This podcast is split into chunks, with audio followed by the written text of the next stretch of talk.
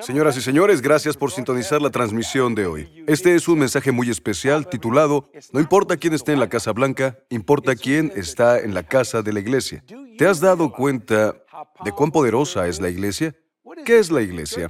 La iglesia es la propiedad especial de Dios. La Biblia dice, las puertas del infierno no prevalecerán contra la iglesia, aunque Satanás lo intente con todas sus fuerzas. Llama a un amigo y dile que encienda su televisor. Todos se preocupan por la Casa Blanca, pero yo les hablaré de la casa de la iglesia. Te diré que ahí es donde reside el poder y nuestro futuro está en la casa de la iglesia. Así que ahora veamos este maravilloso mensaje titulado, No importa quién esté en la Casa Blanca, Importa quién está en la casa de la iglesia. Te bendecirá. Mira esto. Hoy les hablaré sobre algo que sé que los bendecirá. El título de este mensaje es, no importa quién está en la casa blanca, importa quién está en la casa de la iglesia. No importa quién esté en la Casa Blanca, importa quién está en la casa de la iglesia. No criticaré ni tampoco dañaré a ningún estadounidense, ya sea demócrata, republicano, libertino, como lo llamen, independiente, porque somos estadounidenses. Me gusta lo que dijo Ronald Reagan, deberíamos ser estadounidenses, tenemos puntos de vista totalmente diferentes sobre las cosas, lo cual está bien porque vivimos en un mundo libre. La democracia es desordenada. Muy desordenada, es como un sándwich desordenado. ¿Alguna vez has comido un sándwich de carne asada que no deja de gotear? Así es la democracia. Escucha, la democracia es desordenada, pero gracias a Dios tenemos una democracia donde podemos expresarnos, aunque a veces intenten detenernos, por el tipo de cosas que queremos decir. Daré algunas opiniones en medio de este mensaje, pero ahora quiero mostrarte por qué soy tan feliz. Muchos dicen, ¿este hombre nunca se deprime ni se desanima? Bueno, conozco mi fin, así que he empezado. ¿Tú estás listo? Nos adentraremos en Mateo capítulo 16. Versículos, comenzaremos con el 13, cuando llegó Jesús a las regiones de Nueva Orleans, bueno, podríamos decirlo así. Cuando llegó Jesús a las regiones de Cesarea de Filipo, preguntó a sus discípulos diciendo, ¿quién dicen los hombres que es el Hijo del Hombre? Él no se llama a sí mismo Hijo de Dios. ¿De qué hablan esas personas? ¿Qué están diciendo de mí? ¿Qué están hablando diciendo sobre el presidente Trump? ¿Qué están hablando o diciendo sobre el presidente electo, Biden, Joe Biden. Escucha, a esto me refiero. Sí, la gente quiere saber qué piensan los demás de ellos. Y a veces cuando lo saben no les gusta, pero al menos son sinceros y sabes lo que piensan. Así es Jesús en esta cita. Leeré de nuevo. Cuando llegó Jesús a las regiones de Cesarea de Filipo, preguntó a sus discípulos diciendo, ¿quién dicen los hombres que es el Hijo del Hombre? Ellos dijeron, unos Juan el Bautista, otros Elías y otros Jeremías o uno de los profetas. Jesús se vuelve más personal. Les dijo, pero ustedes quién dicen que soy yo? Se lo dijo a los doce. ¿Quién creen que soy? ¿Qué piensan de mí? Pedro iba al frente todo el tiempo. Los líderes hacen eso. Incluso si se equivocan, van al frente. Así que no critiquen al que está dispuesto a hacerlo. Aunque haya cometido un error, al menos lo hacen. Pedro fue el único de los discípulos que salió del barco. Tuvo miedo, pero salió del barco. ¿Comprendes? Escucha lo que dijo Pedro. Respondió Simón Pedro y dijo, tú eres el Cristo. Dios mío, el Hijo del Dios viviente. Esto provocó que los judíos enloquecieran con esta afirmación. ¿Cómo puede Dios tener un hijo? Dios no puede tener un hijo. Oye Israel, el Señor tu Dios es uno. No sé por qué piensan de esa manera. Está en las escrituras. Oye Israel, el Señor tu Dios es uno. Oye Estados Unidos, Jesse Duplantis es uno. Soy tres en uno. Tengo un espíritu, tengo un alma y tengo un cuerpo. Sí, soy tres en uno. Dios el Padre, Dios el Hijo Dios el Espíritu Santo es uno. Sí, es tres. En uno. Escucha, el que tenga oídos, que oiga lo que estoy diciendo. ¿Quién creen ustedes que soy? Tú eres el Cristo, el ungido, el enviado, el Hijo del Dios viviente. Jesús respondió, en ese momento surgió la revelación. Si quieres captar la atención de Dios, habla revelación. Y Él comenzará a hablarte de inmediato. Jesús, amo el versículo 17, Jesús respondió y le dijo, bienaventurado eres, o empoderado para prosperar, Pedro. Eres Simón, hijo de Jonás. Empezó a llamarlo por todos sus nombres porque no te lo reveló carne ni sangre. Y en otras palabras, el pensamiento homilético, hermenéutico, filosófico y teológico no puede llevarte a esto. La actividad intelectual, el rango, la investigación, la inducción, el razonamiento, no pueden llevarte ahí. No importa tu inteligencia. Los científicos no tienen la respuesta. Tienen teorías y esperan en Dios que funcionen. Se llama terapéutica. Te daremos esto y esperamos que funcione. Cada cuerpo es diferente por dentro, debido al ADN. Me encanta el mensaje que estoy compartiendo hoy. Gracias a Dios. Leeré de nuevo, bienaventurado eres, Simón, hijo de Jonás, porque no te lo reveló carne ni sangre, sino mi Padre que está en los cielos. Entonces, ¿dónde está Él? En el cielo. ¿Dónde está Jesús? En Cesarea de Filipo. Quiero llegar al versículo 18, ya que es la razón por la que no me deprimo, no me perturbo, ni me desanimo. Por quién esté en la Casa Blanca o fuera de ella, yo observo quién está en la casa de la iglesia. Mas yo también te digo que tú eres Pedro, y sobre esta roca edificaré mi iglesia. Ahora mírenme, escuchen estos dos pensamientos homiléticos, hermenéuticos, filosóficos y teológicos sobre este versículo en particular.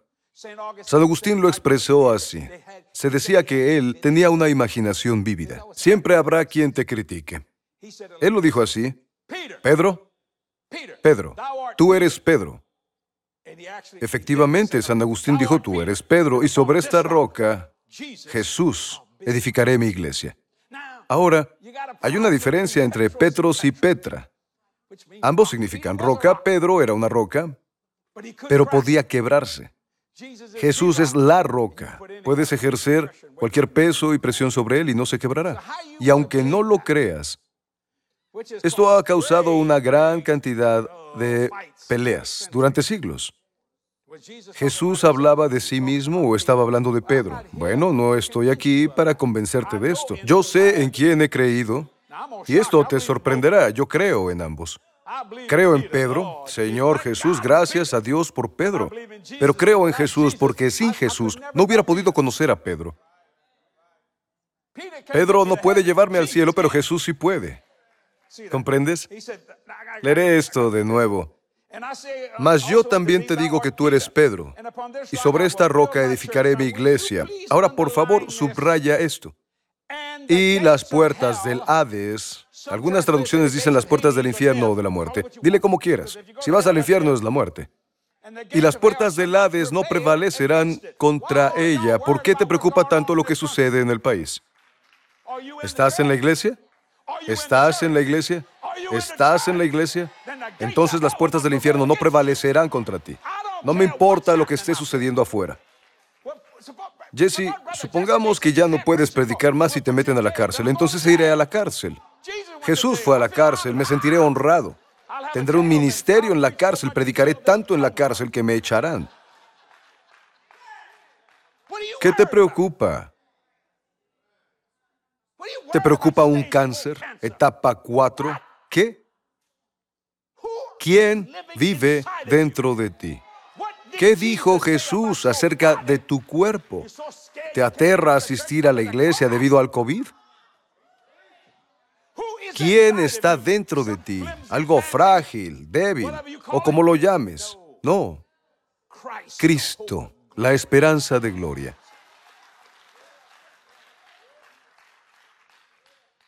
La iglesia triunfante. Ahora tengo mi opinión y la compartiré, la compartiré justo antes de terminar.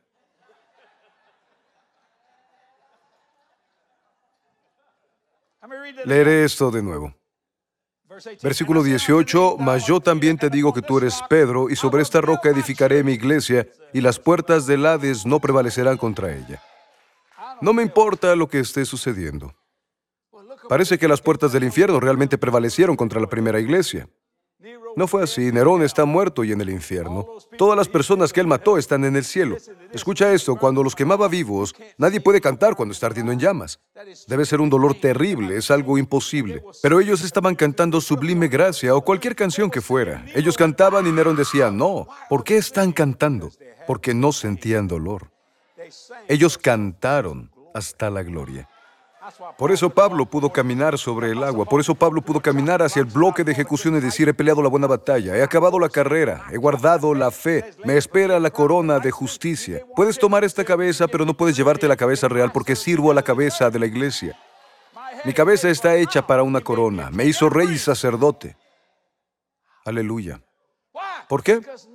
Porque nada puede detenerlo. Nada.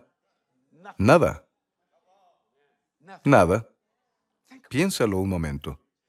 Ahora acompáñenme a Segunda de Corintios capítulo 2. Nos adentraremos en este mensaje. Segunda de Corintios después de Primera de Corintios capítulo 2. Primero voy a leer el versículo 1. Muéstrenlo en pantalla, por favor. Después iremos al siguiente. Esto es lo que dice el apóstol Pablo a la iglesia en Corinto. A veces él se sentía deprimido y desanimado. Era humano. Dijo esto justo antes de morir. Solo Lucas está conmigo. Amigo, yo he estado ahí. ¿Cuántos comenzaron conmigo y me abandonaron? Dios mío. A veces es difícil de entender. Personas a las que ayudé, espiritual, física y financieramente. No me deben nada. Pero ¿qué hice? Además de algo bueno que les ayudó. ¿Qué hizo Jesús para que alguien quisiera a otro Dios? Pablo escribió esto en 2 de Corintios, versículo 1. Así que decidí en mí mismo no ir otra vez a ustedes con tristeza. Ahora, líderes, no causen tristeza, porque es una carga pesada para todos. Él no es pesado, es mi hermano. ¿Por qué te traería problemas? Cuando puedo darte una respuesta. ¿Por qué te traería problemas cuando aquel que está en mí es más grande que aquel que está en el mundo? Sí, soy humano. Me duele como a cualquier otra persona. Ese no es el problema. Pablo dijo, no te causaré más tristeza. ¿Por qué? Versículo 14. Pero gracias a Dios, que hace que siempre, ¿cuándo es siempre? Darryl por eso sabía que sanarías. Me refiero a que el diablo te atacó fuertemente.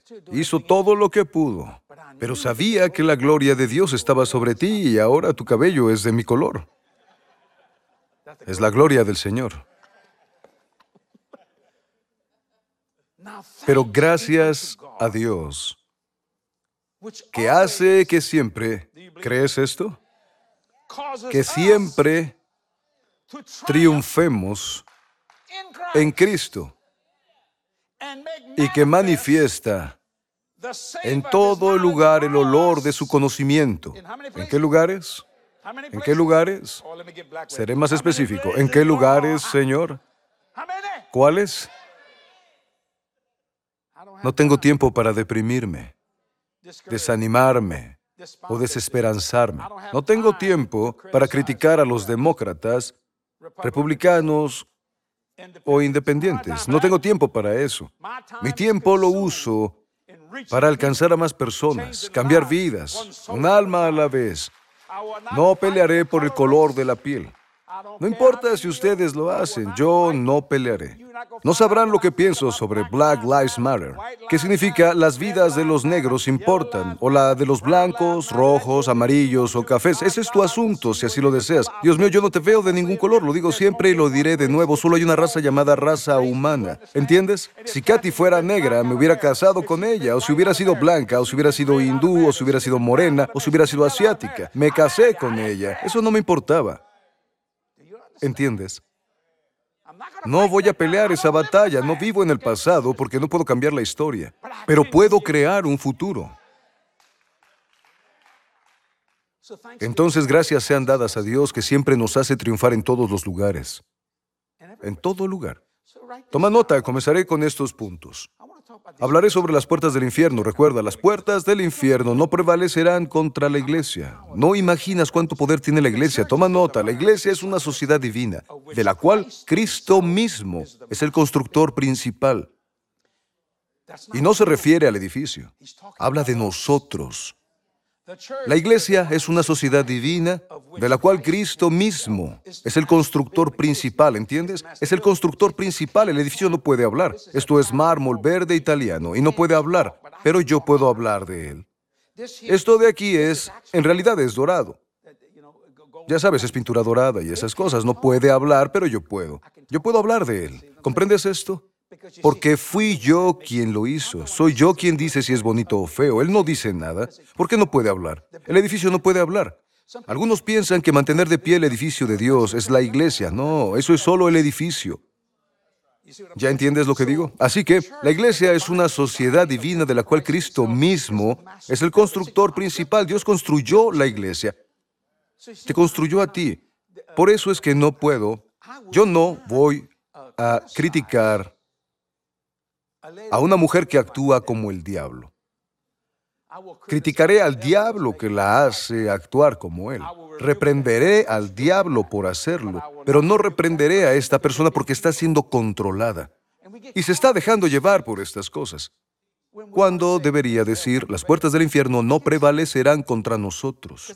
Eso fue lo que dijo Jesús, somos la iglesia. Alguien me dijo ayer, Dios mío, esto fue ayer. Si Biden es elegido, aumentarán los impuestos. Yo dije, ¿sabes qué me dice eso? Que, ganaré más dinero. Simplemente ganaré más dinero. Si tengo que pagar más impuestos, está bien, no importa. Es porque ganaré más dinero. Creo que no lo comprenden, lo voy a repetir. Creo que no entienden de lo que estoy hablando. Ganaré más dinero, sí, lo ganaré. Luisa, solo cortarás más cabello, es todo. Nada de esto importa. ¿Por qué? Porque solo importa quién está en la casa de la iglesia. Ahora diré algo que no me creerán. Es un orden superior al de la Casa Blanca. Lo es. No lo creo, no importa. Mi Señor. Toma nota, la iglesia es la propiedad especial de Cristo, el regalo del Padre y el objeto de su más tierno amor. La iglesia, nosotros, es la propiedad especial de Cristo. Eres especial, así que siempre que tengas oportunidad, haz el bien a todos, en especial a los de la familia de la fe. Eres especial. La iglesia es la propiedad especial de Cristo, el regalo del Padre y el objeto de su más tierno amor. Dios haría cualquier cosa para bendecir esta iglesia, que eres tú. Usará a un incrédulo a través de la obediencia inconsciente para lograrlo si es que un creyente no escucha. Porque la iglesia o nosotros somos esa propiedad especial. Lo diré de nuevo, es hora de tomar nota, la iglesia es la propiedad especial de Cristo, el regalo del Padre. Sí, el regalo del Padre, el objeto más tierno de su amor. Dios dijo, porque de tal manera amó Dios al mundo que ha dado su Hijo unigénito. ¿Para qué? Para obtener la iglesia. ¿Quién es la iglesia? Tú. Verás, somos como un edificio. De vez en cuando necesitamos reestructurarnos. Mira a tu alrededor, todos estamos envejeciendo. Ve a los niños, están creciendo. No parece, pero crecen también. ¿Lo ves? Necesitamos un pequeño levantamiento facial a veces. No más de una vez, pero sí una vez. Cuídate del Botox porque no podrás cerrar los ojos al dormir. Tengo un amigo que tiene tanto Botox en toda la cara que al dormir se paraliza. Él dormía, se quedó dormido y escuché... Lo miré y tenía los ojos abiertos. Dije, Dios está durmiendo y no puede cerrar los ojos. Y entonces le dije, cuando despertó, le dije, ¿sabías que no puedes dormir? Tus ojos no se cierran cuando duermes. Él dijo, no sabía por qué me ardían tanto. Él me miró y dijo, ¿Crees que esto sea por el Botox? Le dije, sí. Creo que sí, tal vez tienes mucho. Dijo, pero no tengo arrugas. Respondí, no, no tienes. Pero parece que siempre estás asustado. Dios mío, sí que exageró. La iglesia es propiedad especial de Cristo, el regalo del Padre y el objeto de su más tierno amor. Señoras y señores, es por esto que no me deprimo ni me desanimo. No tengo tiempo para eso. ¿Por qué? Porque las puertas del infierno no prevalecerán contra nosotros. ¿Por qué digo nosotros? Porque nosotros somos la iglesia. Y adivinen qué, somos una sociedad divina. Al entender esto, amigo, verás que hay un orden mucho más elevado que en la Casa Blanca. La gente de la Casa Blanca tiene que ser elegida. Tú eres elegido. Gloria a Dios, podría predicar sobre esto todo el día. Sí, Dios te eligió para ser su propiedad especial. Es una gran bendición de Dios. Como dije antes, la iglesia es propiedad especial de Cristo. Es una declaración maravillosa. Somos el regalo del Padre y el objeto de su más tierno amor. Por eso Juan 3:16 es de vital importancia, porque de tal manera amó Dios al mundo, no solo lo amó, amó Dios al mundo, que ha dado a su Hijo unigénito para que todo aquel que en Él cree, escucha lo que haría, dijo, no se pierda, mas tenga vida eterna. Este es un versículo muy importante, amigos. Al entenderlo, sí, al comprenderlo, sabrás lo especial que eres para Dios. Ahora leeré una pregunta que nos envió Brooke. Ella escribe, a menudo te escucho decir que no ganas la vida, sino que vives dando. ¿Puedes explicarme qué significa? Claro, Brooke. La cosa es que cada vez que das, siembras una semilla. ¿Qué viene de una semilla? Una cosecha. Toda la vida nos han dicho, da y no esperes nada a cambio, lo cual es una mentira religiosa y yo creo que también es una mentira física. Ningún agricultor siembra una semilla sin esperar una cosecha. Dios estableció la ley de Génesis. Mientras la tierra permanezca, tiempo de siembra y de cosecha. Así que si yo quiero tener más propiedad en mi vida, si quiero vivir mejor, daré más y nombraré mi semilla. Y adivina qué, obtendré mi cosecha.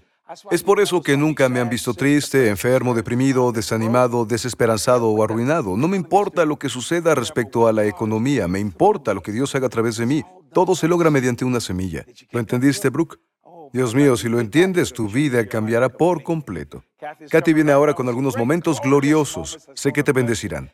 Katy, toma la palabra, bendice a la gente, bendice a Dios y bendíceme a mí.